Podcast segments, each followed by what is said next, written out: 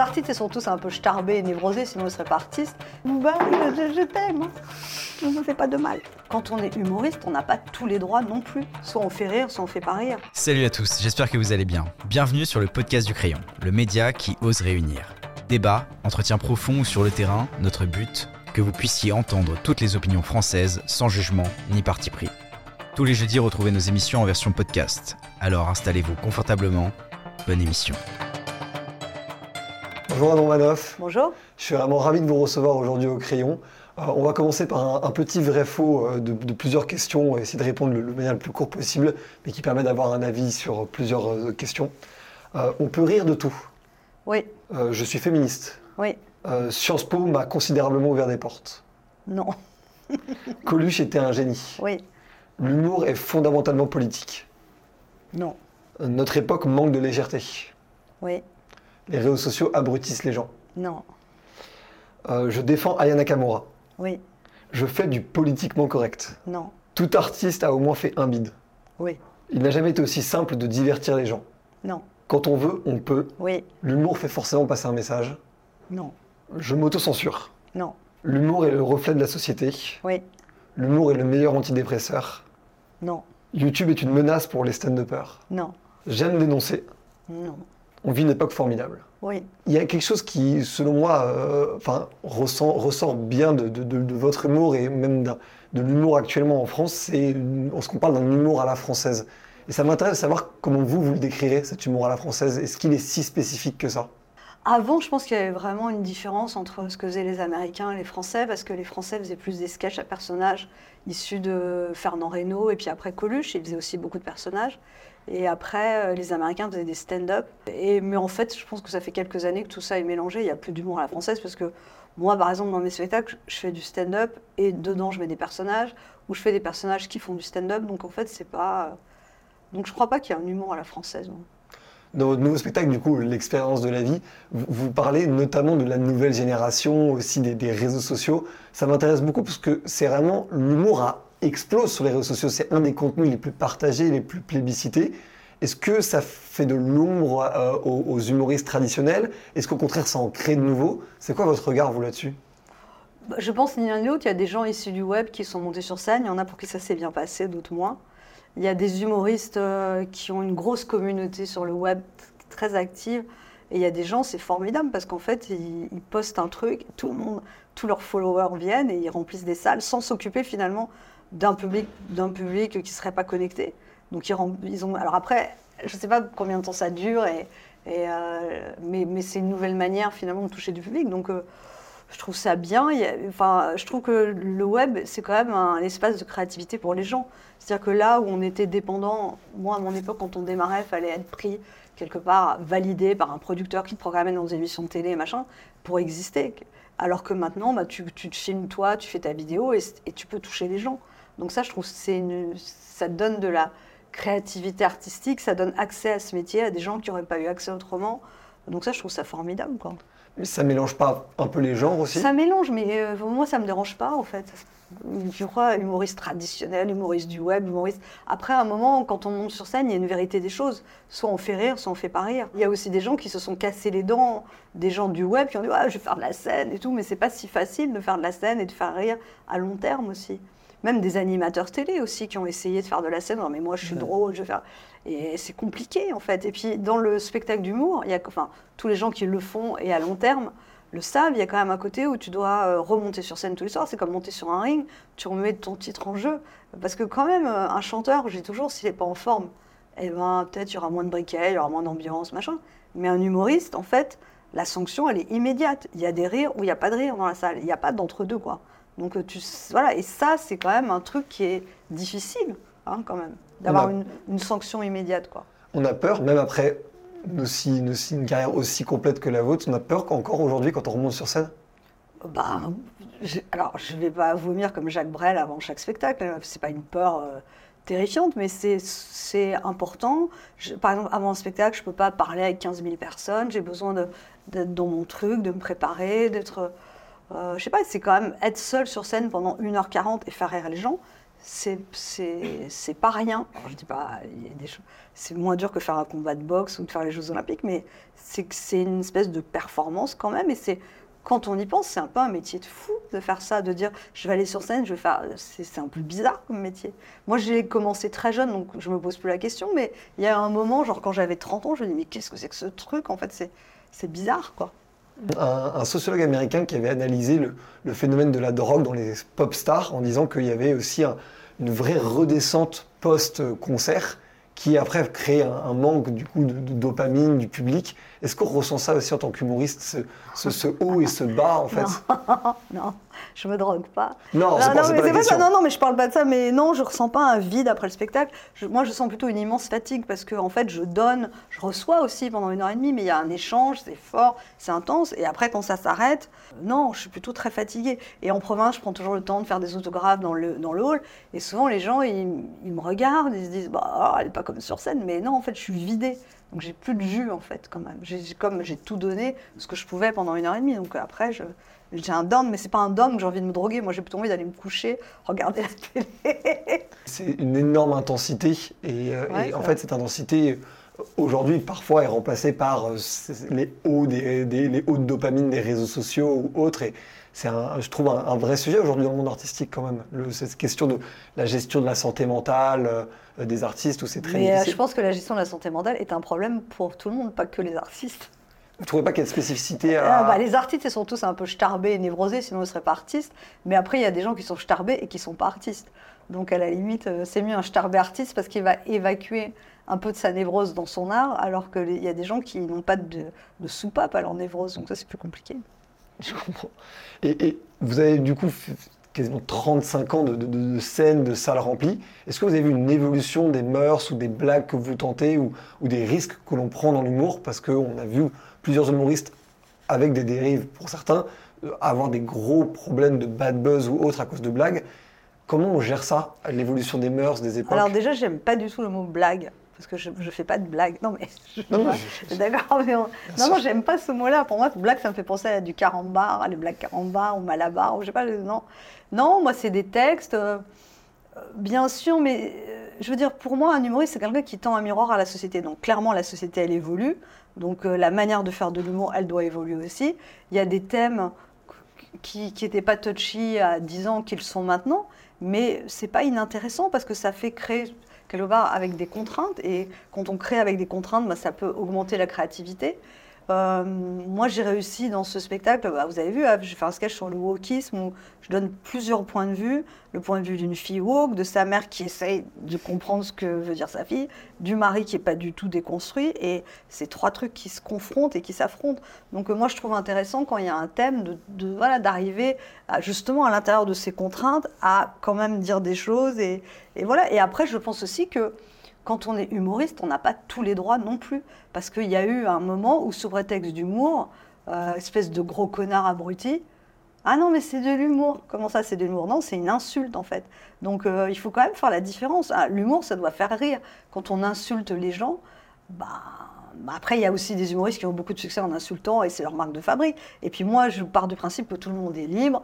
On doit, voilà, c'est la liberté, c'est merveilleux. Les gens de Charlie Hebdo l'ont payé cher. On vit dans un pays libre, donc c'est à chaque humoriste de prendre ses responsabilités et de dire bah moi, je fais rire de telle manière. Il y a des gens hyper brillants dans l'humour noir, un humour qui dérange, et ça se passe très bien. Et tant mieux, ils sont doués. C'est ils aiment bien aussi provoquer un malaise sur scène, machin, etc. Donc je trouve ça super qu'il y ait toutes sortes d'humour. C'est comme il y a de la nourriture espagnole dans les restaurants, japonaise, chinoise. Moi, après, je dis ce qui est important, c'est de faire de la bonne nourriture. Donc, de faire quelque chose de qualité, en fait. Et je pense que le public s'y trompe pas. Le public, il, veut manger dans un bon restaurant. Après, peu importe le, choix et l'acte, etc. Donc, je pense que dans l'absolu, on peut tout dire, tout est possible. Après, ça dépend de la manière de le dire, euh, qu'est-ce qu'on a envie de dire. Enfin, Mais après, je trouve que être humoriste, avoir la parole, ça induit une responsabilité. Pourquoi les journalistes devraient faire attention à ce qu'ils écrivent? Est-ce qu'ils ont une responsabilité par rapport à leur lecteur? Moi, j'ai toujours eu ce débat-là quand j'avais des émissions à la radio avec les chroniqueurs en disant Ah, c'est drôle. J'ai dit Oui, mais D'accord, c'est drôle, mais ça veut dire quoi cette blague En fait, ça veut dire que tu dis que. Donc je trouve que ça, c'est, il y a quand même un espèce de travail éditorial à se dire. Alors ça veut pas dire euh, euh, faire attention à chaque mot comme un malade. Non, c'est pas ça. Mais mais l'humour ne donne pas tous les droits ou le prétexte de l'humour ne donne pas. Je vois pas pourquoi tous les tous les métiers, les gens devraient faire gaffe à ça et que l'humoriste. Euh, mais, mais, mais en même temps, c'est bien aussi qu'il y ait des gens qui bousculent les codes. Et par exemple, l'excès de politiquement correct aux États-Unis, a donné le mouvement inverse. C'est-à-dire que je me souviens, à Montréal, il y a, je sais pas, 4-5 ans, il y avait des, des, shows qui étaient à minuit qui s'appelaient le Nasty Show, où c'était justement, c'était impolitiquement correct et les gens venaient pour ça. Donc euh, voilà, tout est possible, ça dépend de la manière de le faire. Mais est-ce que ça n'a pas. Euh, je prends l'exemple d'un côté d'un Dieudonné qui a eu euh, un énorme ban médiatique et il a été vraiment euh, mis au banc des humoristes, et de l'autre côté des Charlie Hebdo qui ont été extrêmement piquants et qui ont eu des conséquences euh, meurtrières même de, tout ça. Comment un humoriste perçoit ces choses-là qui du coup rentrent tout de suite dans le politique alors que les deux, que ce soit Charlie Hebdo ou Dieudonné, sans les mettre d'aucunement sur un pied d'égalité, se revendiquaient faire de l'humour? Franchement, c'est pas la même chose. Hein. Je dis pas que c'est la même chose, mais comment, on, le, vit quand on réécrit ses textes après derrière, quand on, on va faire de l'humour sur scène? Est-ce qu'il y a un avant-après Non. Non? Non, non, non, mais par contre, euh, être en phase avec l'époque dans laquelle on est, je ne sais pas, même avec le moment. C'est-à-dire que moi, je le vois dans. dans j'ai un passage où je parle un peu de l'actu. Euh, je, parle, je prends, prenons un truc neutre comme le Covid. Bah, il y a eu un moment où euh, les, des, des, choses sur le Covid, ça faisait énormément rien quand on était dedans quand on a pu remonter sur scène, mais il y a eu un moment où, euh, quand il y a eu un reconfinement, je me souviens d'un jour, j'étais à Bobino et j'étais là, le truc qui avait marché trois jours avant, hyper bien, et là, tout d'un coup, ça angoissait les gens. Ou je me souviens aussi d'être montée sur scène après les attentats de Charlie, j'étais dans le quartier quand c'est arrivé à l'Alhambra, on a arrêté deux jours et j'ai repris. Et ben, en fait, les mots, je me souviens que j'avais un sketch d'une touriste américaine qui parlait de Paris, les mots n'avaient plus le même sens tout d'un coup. Et il y a eu des, je sais pas, il y avait une gravité dans la salle qui était donc euh, c'est très. Euh, je me souviens aussi une fois, je sais pas qu'est-ce qu'il y avait, j'ai dit on va rire un peu en attendant la troisième guerre mondiale, ça n'avait pas du tout fait. mais, mais ce que je veux dire, c'est qu'il y a parfois des moments aussi où c'est pas le moment en fait, et il faut être sensible à ça. Et enfin, moi, je pense que le rôle de l'humoriste, enfin, comme je le conçois, c'est de divertir, de faire réfléchir aussi, mais de divertir. Donc, euh, et encore une fois, on a une responsabilité à partir du moment où on s'exprime en public. Alors, Dieu merci, quand on est dans une salle de spectacle, normalement, c'est ni filmé ni enregistré, donc on est finalement libre bah, quelque part plus que quand on est à la télé, à la radio. Mais quand vous êtes à la télé, à la radio, il y a des gens qui vous écoutent qui n'ont pas forcément choisi d'être là, qui ne sont pas forcément... Euh, donc... Euh, et, ouais, je, je, mais je comprends très bien. Et puis aujourd'hui, avec les réseaux sociaux, ça peut prendre une, ampleur de dingue. Il y a des blagues qui sont euh, plébiscitées dans la minute comme qu'on est dans la minute. Ces changements de code qu'on a tous vu arriver, et puis vous avez une, une partie que vous avez, vous avez, fait chez Michel Drucker, vous parlez des réseaux sociaux, de la révolution, euh, que c'est devenu quasiment une religion, où on se fait influencer non plus par des, par des prêtres ou des Ça, c'est un, texte de un texte du spectacle, ça. Bien sûr. et, et, et Qu'est-ce qui, vous, vous fascine dans cette euh, révolution des influenceurs, en fait, et des, nouveaux leaders d'opinion Je ne suis pas fascinée, en fait, euh, je constate. Après, euh, je pense que, enfin, moi, j'ai une confiance dans la nature humaine que les choses vont s'autoréguler. Donc, on, est, on a été dans des excès. et puis après, il y, a un excès dans un sens, puis dans un autre sens. Enfin, c'est vrai, c'est comme les, la mini-jupe, ça monte, ça descend. Donc, tout d'un coup, et, et je suis pas. Moi, j'ai une confiance dans les gens, dans la nature humaine. Et voilà, je suis pas dans le jugement, je regarde ce qui se passe, ça m'intéresse. Il y a des trucs que j'aime, que j'aime pas. Je constate en effet que les gens, ils ont l'insulte facile, vraiment. Depuis, euh, je dirais, six mois, un an, il y a un côté très éruptif dans la société française, où vraiment les gens, euh, ils montent direct.